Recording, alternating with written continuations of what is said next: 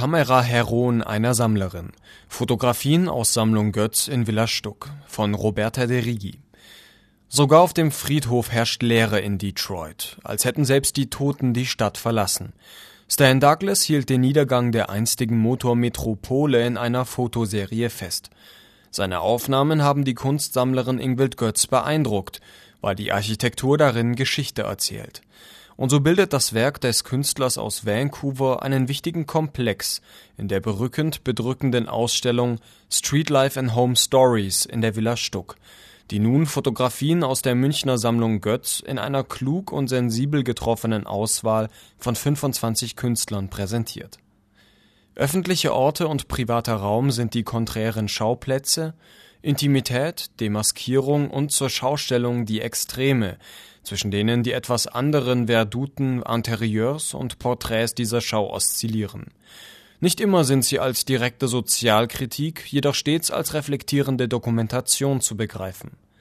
Neben Francis Alice, Wolfgang Tillmanns, Thomas Struth und Jeff Wall findet man kaum bekannte, aber ebenso bemerkenswerte Fotografen wie den jungen Deutschen Sven Jone oder die Mexikanerin Daniela Rossell. Man begegnet Hans-Peter Feldmanns unaufgeregtem Voyeurismus, Elf Betten, und Candida Höfers Frühwerk, als ihre Räume noch von Menschen bevölkert waren, Türken in Deutschland. Dass manche Künstler wie Laurie Simmons mit frühen 1978-79 und aktuellen Serien 2004 vertreten sind, so dass eine Weiterentwicklung deutlich wird, macht Street Life and Home Stories noch spannender.